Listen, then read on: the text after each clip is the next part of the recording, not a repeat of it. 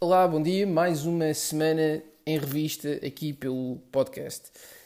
Este podcast vai ser um bocadinho hum, diferente, diferente da perspectiva em que não tem nada, tem os tópicos que quero falar, que quero dizer, mas não tem nada estruturado, não tem organizado. Vai ser um bocadinho mais orgânico. Vamos chamar orgânico por uma questão de parecer uma coisa mais fixe.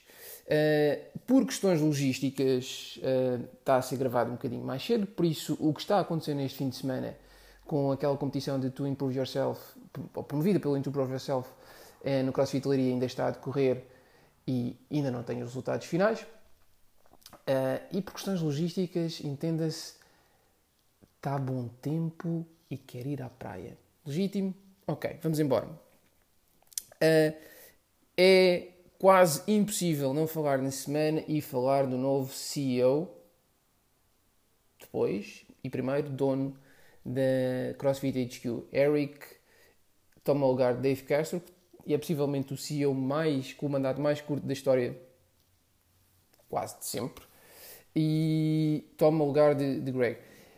Pá, quem é que é este Eric? Não há muita coisa uh, a saber sobre ele. Fiz algumas quantas piadas durante a semana, mas são isso. É um tipo que é box owner, teve uma empresa de, de tech que foi comprada pelo Oracle, faz parte do, do board de algumas empresas, de advisory, e é isso que sabemos. Faz lembrar um bocadinho. Sabem aqueles filmes que aparecem nos filmes? Aqueles tipos bem à frente, que são dedicados ao desporto também, são bem alternativos. É um hipster da tecnologia ou um hipster do desporto? Uma das duas. Um tipo que acorda de manhã, toma o seu batido verde vai fazer uma aula de pilates e a seguir vai para o, a empresa de tecnologia ou o tipo que come quatro ovos banhados em, em, manteiga, a seguir vai levantar pesos e vamos embora. É uma dessas versões, não sei. Por, não tenho a mínima ideia do que é que ele é ou não é. Ninguém tem, de realidade. Uh, sabemos que a, CrossFit Sanitas. Epá, não consigo dizer o nome sem tipo, pensar em 1500 piadas parvas e fáceis, mas a verdade é que CrossFit Sanitas. Eles dizem CrossFit Sanitas. CrossFit Sanitas. Hum. Não sei. Faço-me sempre lembrar, tipo, outras coisas. Whatever. Uh, onde o CrossFit Sanitas está colocado uh, foi eleita como um dos melhores sítios para se trabalhar, uma das coisas mais bonitas, uma das boxes mais bonitas não sei, não faço ideia, não estava lá, sou o que, o que a internet me diz. Agora, o que é que isso diz ou não diz de, dele, não sei. Vamos esperar para ver. Uh, vamos esperar para ver. Se bem que é um bocadinho inglório, vamos esperar para ver porquê. Nós não somos acionistas daquilo. A nossa empresa, nós não pertencemos àquilo. Whatever. Enfim, vamos esperar. vou, vou tocar num, num outro assunto que faz falta no CrossFit? Português. Influencers. Há uma data deles com códigos 10 da Prozis, há outros da MyProtein ou outras. Mas o que é que realmente interessa aos crossfitters? Duas coisas. Ténis, sapatilhas, para vocês aí em cima, ou manteiga de amendoim. Não há outras coisas que interessam. Porquê é que não há influencers a fazer as diferenças entre as várias manteigas de amendoim? reviews de Metcon ou Nano. Não há. Porquê? Não percebo. Faz falta. Também temos direito. Se os bodybuilders aparecem e a fazer patrocínios e a fazer reviews de alguns, porquê é que nós não temos? Porquê? Não consigo perceber. Porque era o passo seguinte. Tudo o que é influencer por esse Instagram fora, faz uma, uma coisa muito gira, que chama a rúbrica do unboxing. E nós temos a melhor coisa para fazer o unboxing, as boxes. Unboxing de boxes. Era ótimo, categoria. Unboxing de boxes. É quase um contrassenso, mas era giro. Unboxing de boxes. Era fantástico. Era quase um... Vou àquela box. Ah, pois, nós chamamos drop-ins. Está certo. Enfim. Uh, mas acho que, que era isso. Entretanto, por, por, por falar em influencers, há muitos que correm para as marcas, mas correm. Uh, e nestes tempos tenho corrido e tenho desafiado alguns colegas a correr. E é duro correr. Não é agradável correr. Mas depois de termos começarmos a fazer crossfit, vamos querer correr. Depois temos um tempo. Eu quando comecei a correr foi depois da minha operação. É, já falei disso a alguns, não sei, não interessa, mas pronto. Então comecei a correr de, de, de volta e corria muito lento. E a partir daí comecei a querer correr, bater o meu tempo, bater o meu tempo, bater o meu tempo, e dei por mim a gostar de correr. Mas eu não gosto de correr. Depois pensei, bem, isto vai melhorar o tempo quando tiver odds com corrida. Entretanto, as boxes abriram, a box abriu há um mês, ainda não tive nenhum odd de corrida. E achei que todo o tempo que passei a correr foi inglório. No entanto, continuo a fazer Paula Chinelo e Jumping Jacks e Mountain Climbers como se não houvesse amanhã. Eu quase que já até já gosto de Power Rangers. Digo Power Rangers tipo, parece quase a versão caseira da airbag, da airbike. E eu não gosto da airbike. Eu acho que não gosto de nada. Mas faço crossfit, não percebo. Porquê que eu gosto disto? Não sei. Às vezes, não sei se vocês fazem isso. No final do WOD, quando falta pai, 30 segundos, eu acelero e penso, isto vai acabar mais rápido. Mas não, o tempo continua a passar na mesma. E depois, quando acaba mesmo, o tempo de pip, tempo, quando o tempo terminou, penso, como parvo é que eu fui? Porquê é que eu acelerei? O tempo não vai, não vai passar mais rápido para eu acelerar. Apenas induzi mais stress a mim mesmo. Mas continuo a fazer. E penso isto naqueles segundos em que estou a rebolar pelo chão da boxe perto das 8 da manhã, porque eu vou treinar às 7 e penso, bem, amanhã estou cá outra vez. Eu e quase toda a gente. Eu acho que tipo, fazem, fazem muitos. O, o, o, Juvenal foi esta semana, o Juvenal, que é coach, foi esta semana uh, ao, ao, podcast Dicas do Salgado. Podcast muito fixe, diga-se passagem. Muito, muito, muito fixe. E ele, a determinada altura, diz que. Uh, olha, perdi-me. Diz qualquer coisa que, que, que faz algum sentido e agora não me recordo. Raios.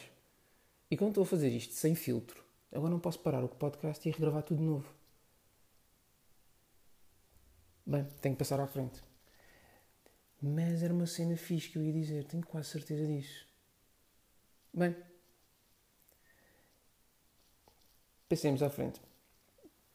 Para o último tema destas, deste, deste podcast, uh, que é o, a entrevista que o Dave Castro deu ao Talking Elite Fitness uh, depois destas semanas todas. Estava ontem, uh, vi isso ontem, mandaram-me pelo, pelo, pelo, Messenger para eu ver e já tinha para ver. E aqui está os meus primeiros, os meus primeiros comentários à, à, à entrevista. Eu acho que o Dave Castro é um tipo inteligente. É uma personagem dos diabos não sei se ele é assim mesmo, gente, tipo acordo e that's me, deal with it, fuck you, fuck you all. Ou então, se é um tipo que dress the part. E um dress the part tão grande que ele próprio já não se percebe se é ele ou se é o papel que achou desempenhar. Não sei. Mas sempre que eu o ouço, ele passa-me a ideia de um tipo até relativamente inteligente. Um tipo que sabe o que é que está a fazer, sabe o que é que está a falar e o que é que quer transmitir. O que é fixe, o que é fixe, o que é fixe. Um, mas uma, uma das ideias que, que eu fiquei no, ao ouvir o podcast uh, é que. Espera, antes disso, uma coisa que, fa que, faço aqui, e tipo meia culpa também, é verdade, é que embadurou-se um bocadinho na questão de, todo este, este tumulto que, que, que a CrossFit HQ viveu nas últimas semanas ainda está a viver, vá. No próximo mês ainda vai viver, porque ainda falta acertar os contratos entre o Greg e o, e o Eric. Um, mas, à parte disso, o Dave Castro é de ascendências mexicanas, é verdade. Não é que isto tenha, tipo, seja relevante, mas é, tipo, naquela, na, naquela bolha, naquelas coisas todas, é verdade. Quer dizer que o tipo, o segundo tipo mais importante, ou mais relevante da HQ, ou com mais impacto mediático, é um tipo de ascendência mexicana e ninguém, ninguém, nunca ninguém trouxe isso em consideração. E o gajo tipo diz que se ficou um bocado ofendido.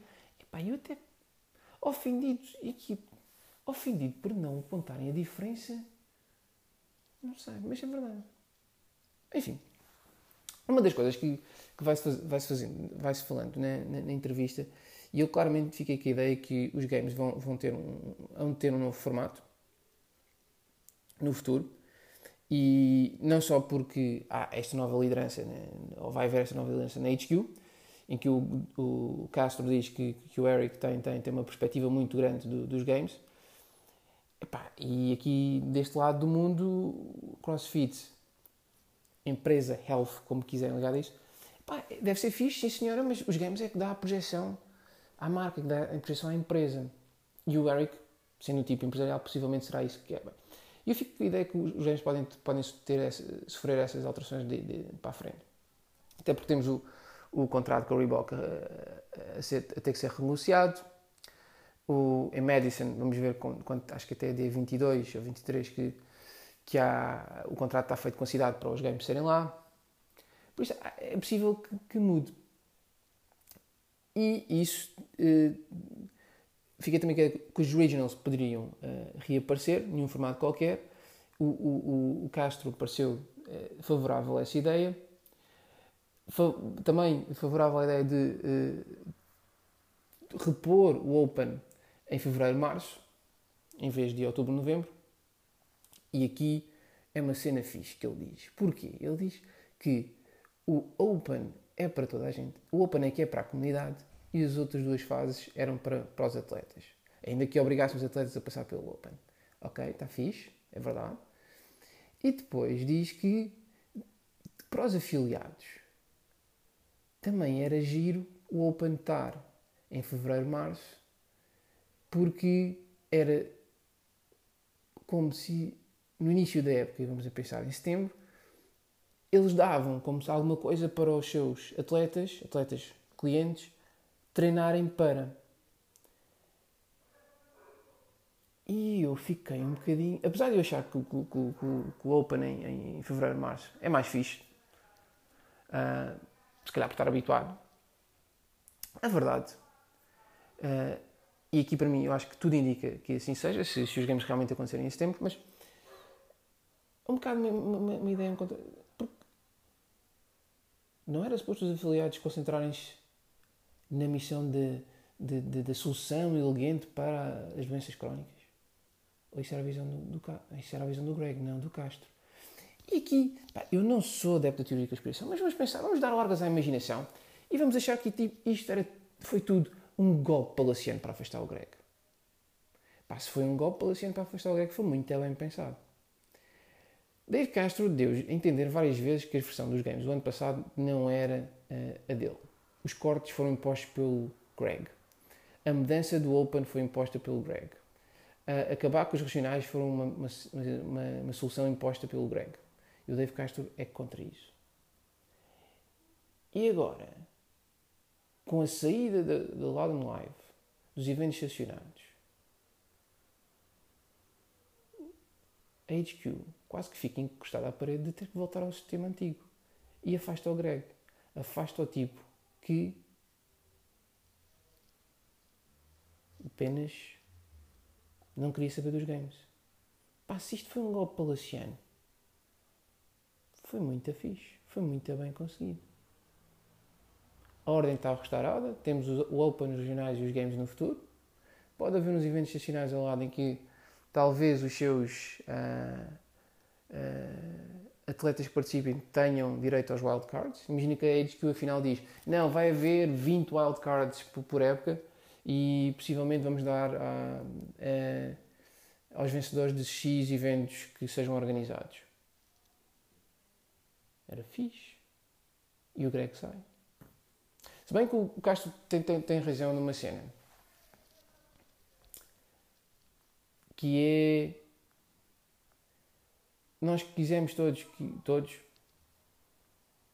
pronto. Houve muita pressão para que o Greg deixasse a empresa. Uh, mas a verdade é que o tipo criou esta cena. Na entrevista também é abordado um, um bocadinho uh, os rumores de, de, da conduta imprópria que, que Greg eventualmente tinha. O que não deixa de ser um bocadinho estranho abordarem isto, porque o elefante está na sala e igual como é que eles vão tirar o elefante da sala sem desmanchar. Porque Greg, Tom e Sean, os três intervenientes neste, nesta entrevista, neste, neste podcast, trabalharam, um trabalha ainda e dois trabalharam para a HQ. Uh, ah, e a questão logo que se impõe é, tipo, presenciaram eles ou não? Eles desviam-se um bocadinho da questão e dizem que Greg raramente estava no escritório e Greg nunca lá estava. Mas, de vez em quando deve ter lá ido. Eles dizem, disseram que na altura, que no trabalho, no escritório, não havia esse mau ambiente. Então temos duas versões contraditórias e eu sigo uma máxima de Descartes. Quando duas pessoas estão a dizer duas coisas diametralmente opostas, muito possivelmente uma delas está a faltar à verdade, para não dizer que está a mentir. Mas pronto, não dá para saber muito mais. Foi o podcast desta semana. Este foi um bocadinho mais uh, longo, vamos com 16 minutos e é possivelmente um bocado desconexo. Uh, foi feito sem filtros, sem regras, uh, apenas a disparar. Foi assim a semana. Pontos altos: Greg is out, Eric is in. Temos um novo dono da CEO. Dave Castro fez uma entrevista uh, sobre estas últimas semanas com a Tokyo Link Fitness. Estas foram as minhas considerações muito por alto, não, não tive ainda muito tempo para pensar muito nelas. Como disse, estou a gravar isto mais cedo por questões logísticas. E faz falta influencers em, em, em Portugal no CrossFit. Temos que unbox the box e críticas à manteiga de amendoim. Isso é que era, isso é que é importante. Pessoal, uh, chutem críticas, é sempre mais fixe críticas. É, tipo, pelo menos eu divirto mais a ler tipo, quem manda vir do que quem diz fixe. Mas isso é apenas um gosto pessoal, acho giro. Tchau, até para a semana.